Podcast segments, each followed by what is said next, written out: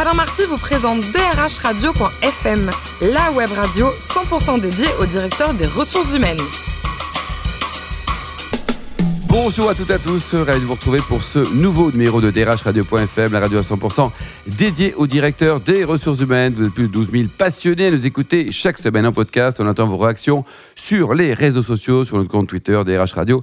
Thierry Dubas FM à mes côtés pour co-animer cette émission. Sophie Sanchez, directrice générale en charge des RH de la communication du groupe Synergie. Bonjour Sophie. Bonjour Alain. Aujourd'hui, nous recevons un garçon génial, comme d'habitude. Ben oui, il est génial. Cédric Mendes, qui est directeur adjoint marque employeur et engagement du groupe Colas. Bonjour Cédric. Bonjour Alain. Alors, études de, dans les RH, de traduction également en anglais, et pour financer ça, un petit job sympa dans les call centers. Racontez-nous. Oui, oui, c'est pas tout à fait dans cet endroit-là en fait. J'ai, euh, je, me- je préférais la littérature et la littérature anglaise, donc j'ai fait de la traduction. Et pour financer effectivement mes études de traduction, euh, j'ai bossé dans un call center. Vous avez appris des choses ou pas? Dans le call center Ouais. ou euh, à la À la fac, forcément, oui, mais dans le call center. C'est Oui, à quand même recruter. terrain. C'est... Oui, à recruter justement. C'était pre- mes premières expériences de recrutement, puisqu'on m'a tout de suite bombardé responsable d'une équipe, et il fallait donc je trouve euh, euh, des, téléacteurs comme moi pour staffer, euh, pour staffer les, call centers. Donc c'était pas simple du tout. Il fallait les chercher dans d'autres pays même. Oui, ça. Donc, il y a plusieurs langues, hein, c'était quoi? Oui, voilà, j'ai eu la chance de travailler sur une opération euh, dingue à l'époque. En fait, on, on auditait un, un- un accueil téléphonique d'une grande boîte européenne. Et donc, il a fallu trouver des euh, téléacteurs de, euh, de six ou sept nationalités différentes Ah, quand même. Et les managers en plus. et les manager, donc, euh, et leur faire traduire, leur faire traduire tous les documents en leur faisant confiance, puisque bon, personnellement, je lis pas le néerlandais ou L'anglais, l'allemand. bien, mais. Exactement, donc c'était une, une grande aventure, mais c'était très sympa. Et le niveau moyen des Français en anglais, vous, euh, vous le jugez comment, Cédric. Oh, oui, excellent. Enfin, ça s'améliore. C'est mieux qu'avant. Ça s'améliore, c'est excellent. Quoi. C'est bon. Vous avez rejoint le groupe SOR en en 2001. Vous avez eu différents périmètres de fonction euh, au fil des- années, Cédric? Oui, euh, c'était en, c'était en 2007. euh, 2007. Ouais, ouais. J'ai, c'est l'époque où j'ai intégré l'entreprise. Avant, c'était plutôt du conseil. Et là, donc, j'ai découvert le monde de l'entreprise. J'ai commencé par euh, une petite euh, entité du groupe SOR, COVED, où j'ai fait euh, du développement RH, euh, recrutement, gestion de carrière et mobilité. Et après, j'ai pu évoluer euh, au, sein de la, au sein du groupe SOR, où j'ai pris un, un- un job beaucoup plus global d'emploi et de, et de diversité. Hum. Il y avait une bonne ambiance, c'est sympa? Ah ouais, ouais, très très sympa. Colas, depuis 2011, un petit mot sur le, le métier de ce groupe, on le connaît, mais 55 000 collaborateurs, vous frisez les, les 12 milliards de- de- d'euros de, dollars de chiffre d'affaires, d'euros je suppose? Euros, oui. Mais alors, C'est mieux. Qu'est-ce que oui, c'est mieux. Qu'est-ce que vous faites de beau? Alors, euh, Colas, c'est euh, l'infrastructure. On nous connaît surtout pour la construction de routes. Oui. mais on fait aussi des infrastructures euh, ferroviaires. On fait aussi un petit peu de, de bâtiments et de génie civil à l'international.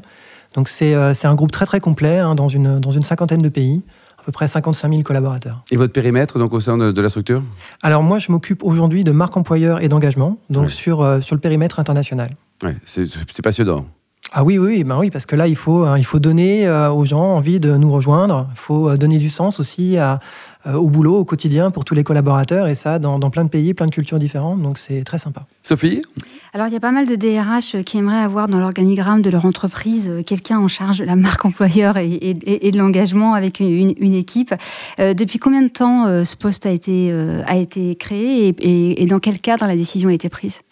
Alors, euh, j'ai beaucoup milité pour ce faire, euh, parce que pendant pas mal d'années, j'ai fait, euh, j'ai fait du, du recrutement, des relations écoles et de la marque employeur.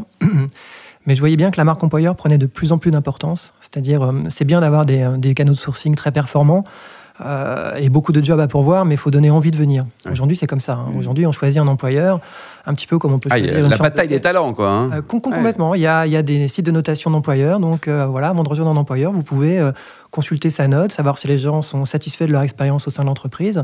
Donc du coup, j'ai bien senti que l'enjeu grandissait et j'ai vendu euh, le projet à mon DRH qui a fini, euh, qui a fini par dire oui après que- quelques années de, de travail. de réflexion. Donc voilà, ça fait à peu près un an. Donc, euh, et tout se, se met doucement en place. D'accord.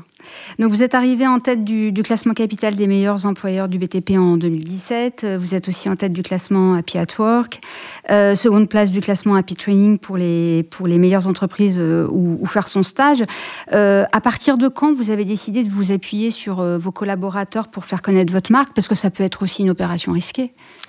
Complètement. Mais justement, on a, on a d'abord analysé euh, notre propre euh, capacité à, à- à proposer une expérience positive en fait aux collaborateurs. On, on- on le savait hein, quand on fait des, quand on mesure la satisfaction en interne, on voit bien qu'on a des scores euh, soviétiques. on a 92% de collaborateurs euh, satisfaits dans le groupe. énorme. Mm. hein. Ouais. Donc voilà, ça se passe bien. C'est c'est un métier en fait fait de petites unités de travaux. Donc en fait, ce sont des petites unités à taille humaine, avec beaucoup de convivialité, une qualité d'accueil, une simplicité aussi au quotidien. Donc on sait qu'on propose cette expérience positive. Donc naturellement, on a tout misé sur effectivement ces sites de notation et ces enquêtes qui en fait prouvent qu'effectivement travailler chez nous, c'est sympa. Hmm. Donc c'est le meilleur argument possible aujourd'hui. Alors dans le cadre de votre mission, vous cherchez à attirer les, jeunes, euh, cette nouvelle génération dont on parle tant. Est-ce que vous, vérifiez les caractéristiques qu'on leur prête habituellement, euh, des zappeurs euh, plus centrés sur eux-mêmes, avec un équilibre perso-professionnel important? Vous le vérifiez ça ou pas? Oui, oui, oui et non. C'est vrai que Zapper, en fait, enfin, le temps s'est raccourci, sont moins patients sans doute que leurs aînés, ça c'est certain. Euh, mais quelque part, ils, euh, ils, connaissent bien le monde dans lequel ils vivent. Mm. Hein. ils sont au courant euh, du contrat, voilà, du type de contrat qu'on passe avec une entreprise, de la, de la précarité de l'engagement. ils, non, je pense qu'au contraire, ils sont très bien adaptés à l'environnement de travail. Je pense que c'est eux qui ont raison. C'est eux qui ont raison, effectivement, de ne pas forcément se projeter sur toute une vie dans une entreprise. Ils savent que on change d'entreprise, on peut même changer de carrière. Euh, voilà, donc je pense qu'ils ont bien raison aussi de, euh, de, nous avoir fait réfléchir à tout ce qui est euh, une meilleure intégration vie personnelle, vie professionnelle. On peut, on peut les en féliciter. Hein. Nous, ça ne nous serait pas venu à l'idée, les générations X. Et non, non, je les, je les, admire pour ça. Ils sont, en plus, ils ont un, peu de crainte. En fait, ils ont beaucoup de confiance en eux. donc voilà, c'est un peu à nous de nous adapter, c'est vrai, et c'est pas simple tous les jours, mais je dirais qu'ils sont, ils sont dans le vrai.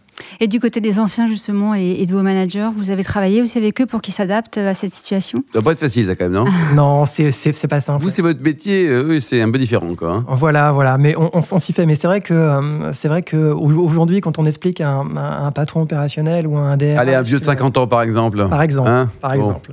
Que, euh, que, voilà, que projeter un, recrutement de jeunes dips sur, euh, sur 5 ans, c'est beaucoup, et même 3 ans, ça devient beaucoup. Il a, il a, encore, du mal à, il a encore du mal à le comprendre. Donc voilà. Euh, qu'est-ce que vous euh, qu'est-ce que vous conseilleriez aux, DRH qui nous écoutent euh, comme comme technique de, sourcing innovante qui fonctionne? Vous avez des, préférés? Alors justement, la marque employeur, c'est d'anticiper un peu les problématiques de sourcing. C'est mmh. donner envie aux gens de venir, c'est faire connaître sa marque pour du coup se faciliter le sourcing. Euh, parce que finalement, le sourcing, euh, c'est des grandes listes, par exemple, pour les offres d'emploi. C'est de grandes listes, effectivement, d'offres d'emploi qui sont parcourues par les, euh, par les, par les, voilà, par les chercheurs d'emploi. Et, et c'est vrai qu'il faut que votre marque ressorte. Hmm. Et ça, c'est un travail qui doit se faire en amont, un travail de longue haleine. Donc, il faut travailler votre présence sur, par exemple, les réseaux sociaux. On en parlait, voilà. C'est très important parce que c'est là aujourd'hui qu'une grande partie de l'information circule.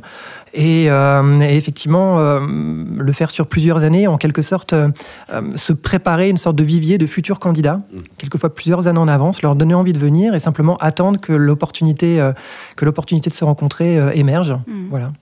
Alors, dernière question, euh, après le recrutement, vous portez une attention particulière sur le, parcours d'intégration. Hein, c'est là où le sentiment d'appartenance se, crée. Est-ce que vous, vous mettez en place des actions particulières pour... Oui, oui.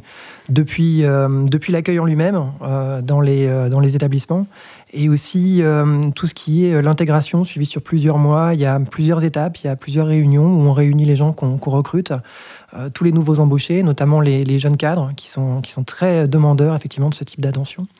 on, réalise ces réunions au niveau, des, au niveau des filiales, au niveau du groupe et même au niveau du groupe Bouygues, auquel le groupe Colas appartient. Et, et, surtout, après, après 18 mois dans l'entreprise, vous êtes, quel que soit votre métier, quel que soit votre profil, vous êtes formé à tous les métiers de Colas, ce qu'on ah appelle l'université 1 effectivement, un financier va apprendre comment construire une route. Euh, un exploitant. Ça marche, sa route, elle est à peu près droite, là Parce elle doit être droite, d'ailleurs. Alors, on ne lui fait pas construire, ça c'est important. mais, euh, mais on lui apprend comment ça fonctionne, de sorte que, voilà, créer cette espèce de culture à l'intégration et accompagner jusqu'à jusqu'à plus d'un an et demi, effectivement, cette intégration, les premiers pas dans l'entreprise pour créer cette fidélité. Hmm. Alors, le plus beau métier du monde, Cédric, c'est quoi? C'est DRH ou pilote d'avion? Euh, Pilote d'avion. Mmh, c'est vrai Oui, oui j'imagine. effectivement, je voulais. Euh, Vous avez caressé le rêve un jour d'être pilote d'avion, comme beaucoup de gens d'ailleurs. Alors oui, j'ai appris à piloter. Hein, donc, euh, ah, très bien, ça c'est. Ça c'est sympa. Donc j'ai réalisé mon rêve euh, et, c'est vrai que je passe, même si j'adore mon métier, j'adore mon job, c'est quand même beaucoup plus sympa d'être aux commandes d'un avion que à son bureau le matin. vous adorez aussi la, bonne bouffe, on va le dire, un cuisiner. Vous préférez les spaghettis bolognaises ou les pâtes carbonara? Euh, alors mes enfants euh, préfèrent mes, mes bolognaises. Je suis surpris parce que je leur en fais quasiment euh, toutes les semaines. Ils ne sont pas encore lassés. Ça Ils sont heureux à chaque fois. Quand ils sortent de ah, papa, Donc ça doit, ça doit vouloir dire qu'elles sont bonnes. Bon, les carbonara, moins bien? Si, mais j'avais surtout une fan à la maison et les autres, et les autres n'aiment pas. Bon, pour terminer, votre plus voyage, il paraît que c'était l'Australie. Alors racontez-nous un peu les coulisses de ce voyage en Australie. Ah ben, c'est. euh, C'était quand déjà? J'y suis allé plusieurs fois. J'étais euh, j'étais assez jeune, j'étais lycéen, j'avais 18 et 20 ans. Donc, euh, et en fait, j'ai de la famille là-bas. Ah d'accord. Ouais, je suis allé les visiter, ils m'ont accueilli. Et, Ah, donc le côté en littérature anglaise et compagnie, ça vient aussi de là-bas ou pas? Un petit peu, ouais, Ouais. c'est vrai que ça facilitait les choses. Mais euh, ouais, du coup, j'ai pu découvrir vraiment la, la vraie vie australienne, passer du temps, revenir. Et euh, voilà, c'était pas, c'était pas du tourisme, c'était, euh, c'était voilà, c'était découvrir la vie là-bas, la culture, la mentalité. Et euh, ils sont très, très sympas. Très sympa, quoi. Alors, pour ceux qui connaissent pas l'Australie, les, les deux, trois conseils qu'on peut leur donner pour, pour appréhender ce, ce grand et beau pays? Ben, c'est très compliqué parce que c'est un pays continent. Ouais. Donc il faut bien choisir son point de chute euh, et surtout ben, prévoir après un circuit. Si on veut euh, se donner une chance effectivement de découvrir toute l'Australie, c'est vrai qu'il faut euh, idéalement partir du sud. Et puis, Du sud, euh, on parle du sud, d'accord. ouais, et on remonte jusqu'au territoire du Nord. C'est très sympa comme, euh, comme périple et prévoir du temps. Quoi, trois semaines Ça- minimum? Oui, ça se fait pas en cinq jours. Vous connaissez l'Australie, Sophie? Non, non, pas du Et tout. ben voilà, trois semaines en partant du sud et en remontant vers le nord. Merci beaucoup Cédric et Sophie. Tous nos podcasts actualités sont disponibles sur nos comptes Twitter et LinkedIn DRH Radio. Thierry Dubaï FM, on se retrouve jeudi prochain à 4h précise avec un nouvel invité. DRH Radio.fm vous a été présenté par Alain Marty.